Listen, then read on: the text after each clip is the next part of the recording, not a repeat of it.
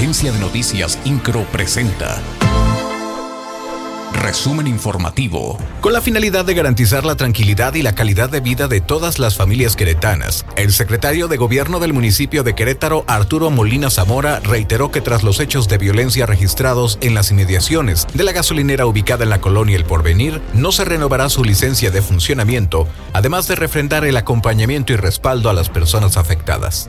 Molina Zamora puntualizó que esta decisión obedece a que los ciudadanos siempre serán primero. Autoridades cretanas encabezadas por el gobernador Mauricio Curi González acudieron a la ceremonia de toma de posesión y protesta de bandera del comandante de la 17 Región Militar, general de brigada, Enrique Covarrubias López. El evento fue encabezado por el subsecretario de la Defensa Nacional, el general de división Agustín Radilla Suástegui.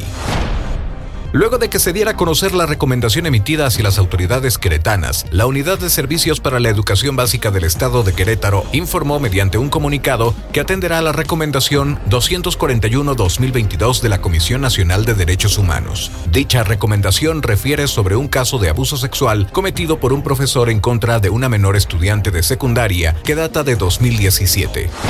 INCRO, Agencia de Noticias.